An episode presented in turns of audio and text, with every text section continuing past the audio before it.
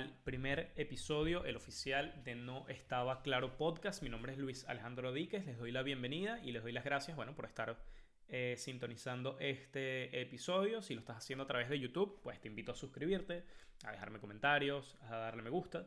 Si es por Spotify, lo mismo, eh, agradecido de que estén allí también. Eh, denle follow allí al, al podcast en Spotify, lo pueden buscar de igual manera como no estaba Claro, les doy las gracias también, bueno, a todos aquellos que vieron el episodio piloto. Si no lo has hecho al momento, me lo puedes, lo puedes chequear ahí en mi canal de YouTube. Eh, un episodio yo creo que fue un debut bastante, bastante decente, un episodio muy corto, muy conciso, eh, en el que, bueno, hablamos de Once Upon a Time en Venezuela. Muchísimos de ustedes me contactaron por Twitter, por Instagram también, eh, diciéndome que no, no conocían el documental y que, bueno, al final lo habían visto y que les había gustado. Buenísimo. Prácticamente, básicamente eso es lo que yo persigo con, con, este proyecto, que bueno, que siempre se lleven, se lleven algo útil y no que sea alguien simplemente hablando durante 20, 25 minutos. Esa es la idea y, y increíble. Si tienen alguna recomendación, los invito a que lo hagan a través de los comentarios. Los comentarios en YouTube para mí son muy importantes, bueno, porque ayudan al algoritmo, ayudan a que más personas puedan encontrar el, el podcast. Así que bueno, si me quieres dejar un comentario acerca de este episodio, buenísimo. Si tienes alguna idea para un episodio que podamos hacer en el futuro, también lo puedes dejar allí. Si no se te ocurre nada, no importa, aunque sea una letra ponga ahí, yo te voy a responder igual. Somos ya 35 suscriptores, esos son 35 suscriptores más de lo que he tenido jamás. Y el episodio piloto tuvo mm, un poco más de 200 reproducciones, esas son 200 reproducciones más de las que he tenido jamás. Así que les doy las gracias, muchísimas gracias. Para este episodio eh, quiero traerles, eh, bueno, un poco acerca del panorama y el debate que está abierto ahora mismo acerca de, bueno, la censura, la libertad de expresión, las redes sociales, qué se puede decir, qué no se puede decir. Creo que está más que nunca, pues, abierto este debate, sobre todo con lo que ha estado sucediendo en los últimos días en los Estados Unidos. Si has estado debajo de una piedra y no estás enterado, pues no hay ningún problema. Aquí te vamos a contextualizar. Una de las noticias que por lo menos causó más revuelo, si se quiere, eh, la última semana fue precisamente que WhatsApp actualizó sus eh, políticas de privacidad y declaró que bueno, va a estar compartiendo eh, la información de sus usuarios a, Facebook. esto generó que muchísima gente, bueno, estuviera tratando de migrar hacia Telegram o tratando de encontrar algunas otras alternativas porque eh, pues no quieren que sus datos sean compartidos ni su privacidad de alguna manera sea violentada eh, por WhatsApp. Entonces, lo que me llevó a buscar, bueno, un poco de información acerca de Telegram y otras aplicaciones y otras plataformas que son alternativas a las que ya conocemos, alternativas a Facebook, alternativas a Google, a Twitter, por ejemplo, que eh, se han ido popularizando en, los últimos, en las últimas semanas y en los últimos meses ya que al parecer existe esta cierta tendencia cada vez más a, buscar sitios que moderen cada vez menos el contenido, donde sea mucho más sencillo, pues, no más sencillo, pero quizás no exista tanta regulación para toda la información que puedas eh, expresar a través de, las redes sociales. Y bueno, para cada una hay competencia, quizás la mayoría de ellas, pues, eh, no estamos muy al tanto porque, bueno, obviamente son muy, muy grandes y muy poderosas, las que ya conocemos, Facebook, Twitter, Google, Amazon, etc. Pero sí que existen ciertas alternativas y como realmente no me quería detener demasiado en el, en el, en el debate realmente sin tener que aportar, pues mi aporte son, bueno, ya que si no quieres que tu seguridad sea violentada de ninguna manera y quieres eh, pues compartir tu información de forma más privada, pues tienes diferentes alternativas para hacerlo. Traje tres en total, hay muchísimas, pero creo que estas son como las más importantes. Quiero comenzar por la que más me gustó. Eh, generalmente las mejores para mí se dejan para el final, pero quiero comenzar con esta porque la verdad es que me llamó bastante la atención. Y se trata de DuckDuckGo. Es una alternativa a Google, es un motor de búsqueda que fue lanzado en 2008 por Gabriel Weinberg. Tiene sede en Pensilvania. Es un motor de búsqueda que está basado en información de origen público, eh, como Wikipedia, por ejemplo. Eh, de las cosas que más me llamaron la atención de DuckDuckGo, eh, que dicho sea de paso, realmente no sabía que existía hasta que, bueno, me puse a investigar un poco. pues eh, utiliza publicidad, pero más basada en el contexto de búsqueda en lugar del perfil del usuario. Y eso es porque realmente no guarda ninguna información, ningún dato personal acerca de, eh, de, sus usuarios. Así que toda la publicidad que te pueda aparecer en el navegador, bueno, va a ser basada en todo lo que has ido buscando y en, ese, en ese mismo contexto. Eh, otra característica es que bueno, está asociada con Yahoo, que también es otro motor de búsqueda bastante importante, y ofrece un sistema de enlaces que permiten acceder a subsecciones dentro de lo que estés buscando.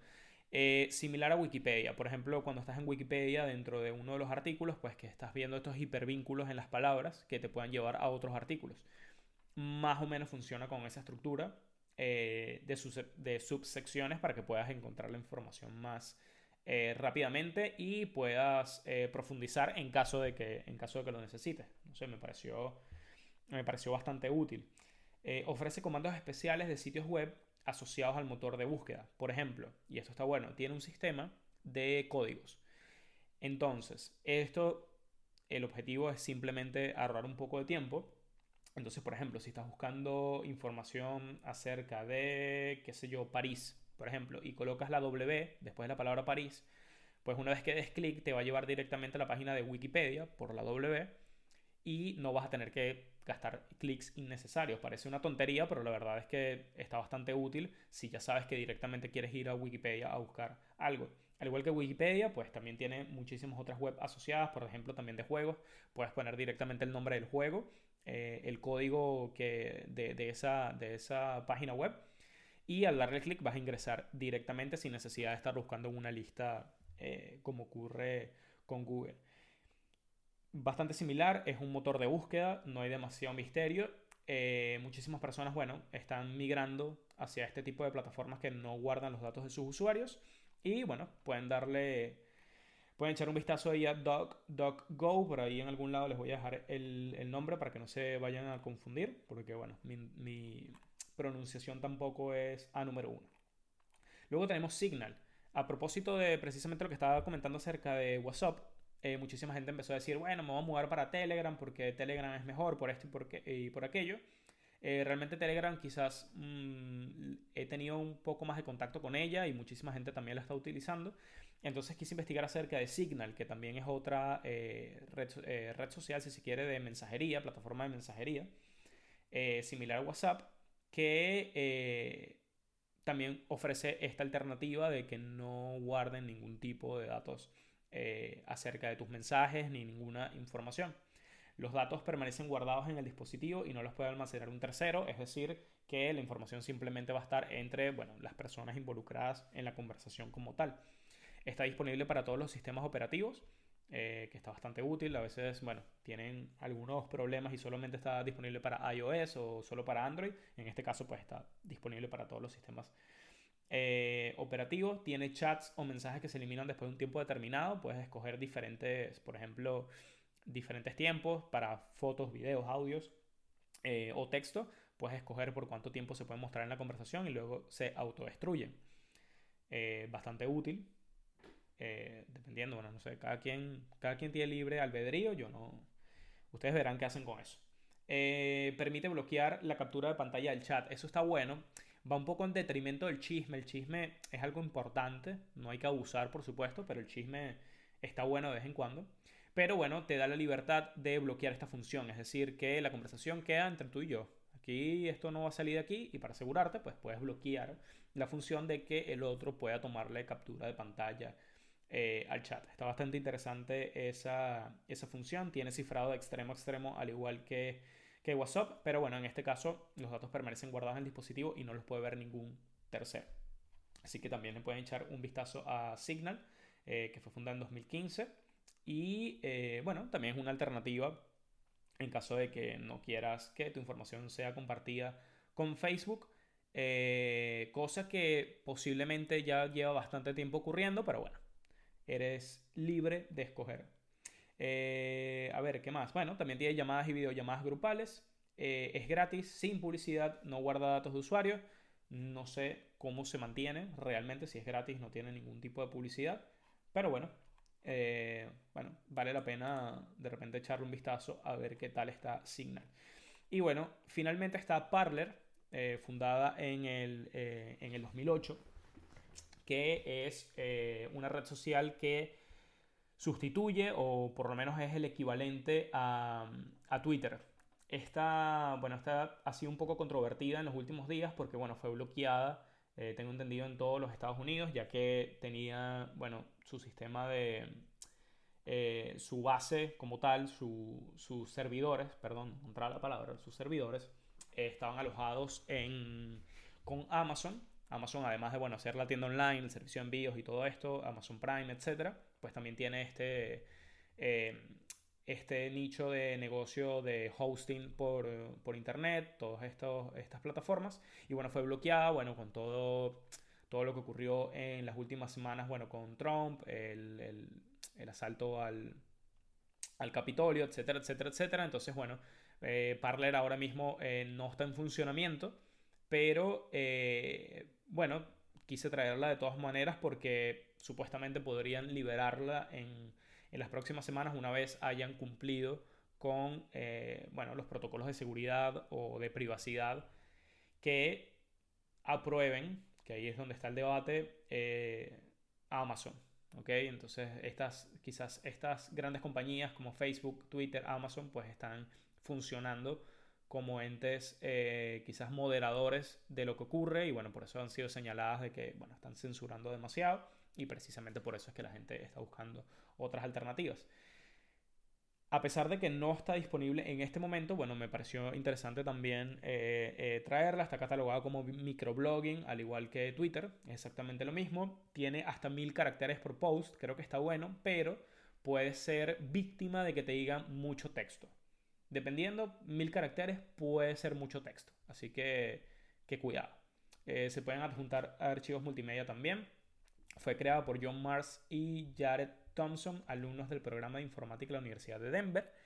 Y su contenido tiene prácticamente cero moderación, que es principalmente lo que se está buscando y quizás sea eh, quizás la evolución o hacia donde camine eh, pues el panorama de redes sociales en cuanto a su contenido, ya que realmente hay una línea muy delgada, ya lo vamos a comentar, eh, ya lo vamos a comentar dentro de un ratito, acerca de, bueno, hasta qué punto son responsables las redes sociales del contenido que transita eh, por allí.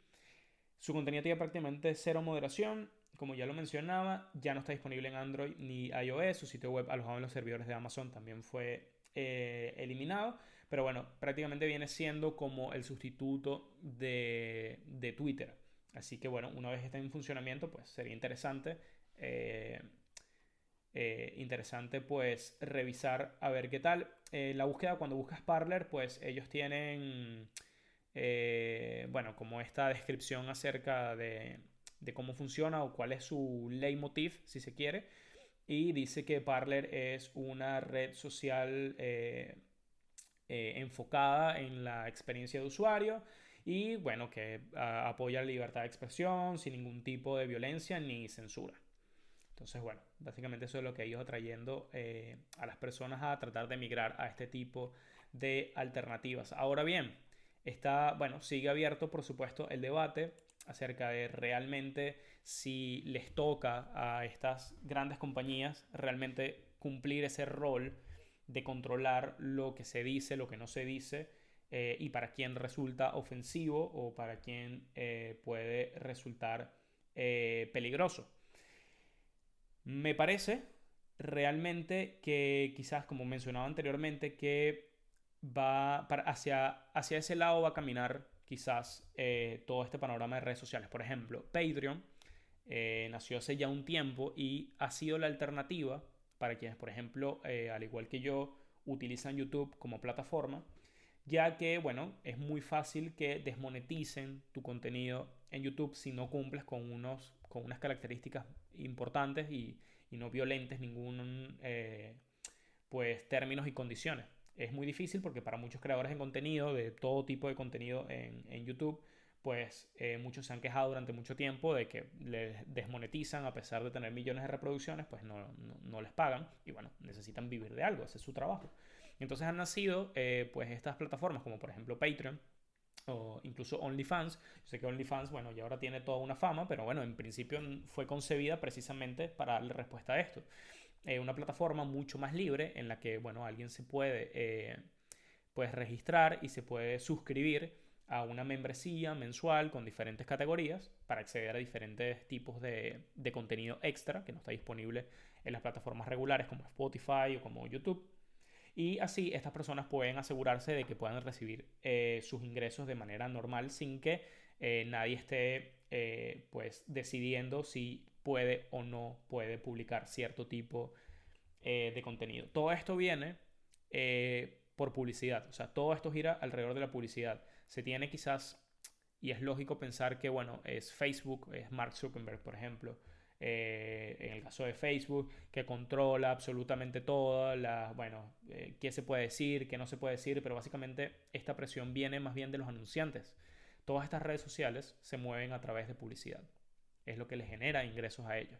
Y básicamente estas compañías lo que están diciendo es, mira, yo no quiero ningún tipo de desastre, yo no quiero que mi marca sea asociada eh, a ningún contenido que pueda resultar ofensivo, etc. Entonces ellos están obligados precisamente a controlar todo el contenido que pase por sus redes sociales. El detalle, lo que viene allí es que, bueno, no sabemos hasta qué punto pues hay intereses comerciales o intereses de otro tipo y precisamente por eso la gente está tratando de migrar a otras plataformas que, en las que puedan expresarse libremente y, bueno, que también protejan sus eh, datos personales. Eh, es necesario que exista algún tipo de regulación. El detalle es que todas estas compañías, pues por supuesto son empresas privadas.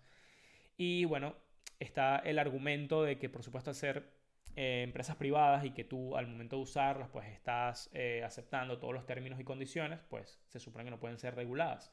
es importante porque eh, yo creo que al ritmo al que han ido desarrollando estas plataformas, al mismo ritmo no ha crecido la, la legislación. Y es importante, yo creo que en, quizás durante este año podamos ver algunos avances, porque bueno, ya vemos cómo va la temporada de Survivor eh, Estados Unidos, que está candela eh, en estos momentos. Eh, yo leí un artículo, que ya esto es para finalizar, acerca de, bueno, el acercamiento quizás un poco de Europa hacia esto, que bueno, está mirando muy de cerca eh, lo que está ocurriendo en los Estados Unidos y bueno, quiere prever esa situación. Actualmente Europa está trabajando en un, en un, un proyecto de ley precisamente para regular la actividad de todas estas redes sociales para evitar que eh, pues adquieran más poder que sobrepase simplemente bueno, su negocio principal, que bueno, básicamente es ofrecerse como plataforma de comunicación y bueno, vender eh, publicidad, etcétera, etcétera, etcétera. Eh, el artículo se los voy a dejar aquí en, abajo en la descripción del, del, video, pero bueno, les dejo como que las ideas más, más importantes. Dicen que las compañías a través, de esta, a través de esta legislación quieren lograr que las compañías sean más transparentes, por ejemplo, con respecto a los algoritmos, para que quede bien definido qué se le muestra a quién y cuándo. También eh, quieren tener como la capacidad de disolver cualquier corporación que no cumpla con este reglamento y eh, tenga actividades abusivas o de monopolio. Esto está, bueno, está bastante eh, complicada porque precisamente es lo que, es lo que decía, no sé hasta qué punto pues, puedes meter tanto la mano. Por supuesto que necesita cierta regulación, pero ya otra cosa pues es, eh, es imponer eh, tienen como herramienta, esto es interesante, algo llamado interoperabilidad. Básicamente lo que ellos quieren lograr es una estrategia, eh, lograr cierta interoperabilidad entre, entre, entre plataformas o entre redes sociales. Por ejemplo, que puedas enviar un WhatsApp y alguien lo pueda recibir en Telegram. Eh, eso me imagino que con el objetivo de hacer quizás la competencia un poco más sana, de que cada quien pueda utilizar lo que mejor le funcione y no tenga que verse obligado a ir a las plataformas más populares simplemente porque todo el mundo está allí, sino que simplemente yo me quedo en la aplicación que, que más me funciona a mí, pero que pueda haber libre comunicación entre ellas. Eso está complicado, pero de verdad veo bastante difícil que se logre. Habrá que, eh, que revisar. Eh, quieren también aumentar el acceso de las autoridades a los datos eh, personales y dicen que las multas pueden ser de hasta 6% de los ingresos globales eh, anuales. En definitiva, bueno, esto es un proyecto de ley que ya está avanzando Europa y posiblemente los Estados Unidos. De hecho, en este artículo también dice que posiblemente los Estados Unidos también siga este mismo camino. En conclusión es eso. Creo que se necesita un poco de regulación, pero mientras tanto hay ciertas alternativas como las que ya les mencioné. Igual yo les voy a dejar todo eso en la descripción de este video. Muchísimas gracias, no me quiero extender muchísimo más porque bueno, obviamente el tema se presta para que estemos aquí tres horas, pero básicamente quería traer algo útil que se pudieran llevar eh, estas alternativas nuevas a, las redes sociales tradicionales que ya conocemos y que, bueno, tienen un poco más de cuidado con los datos personales, no, los están almacenando y además eh, la moderación de contenido es mucho más eh, permisiva. Si la prueban, cuéntenme en los comentarios, a través de Twitter, Instagram, donde puedan. Si le echaron un ojo a alguna de estas y déjenme saber qué, qué, opinan también, qué opinan y otros temas que también quieran para el futuro. Nos vemos el próximo miércoles, se me cuidan.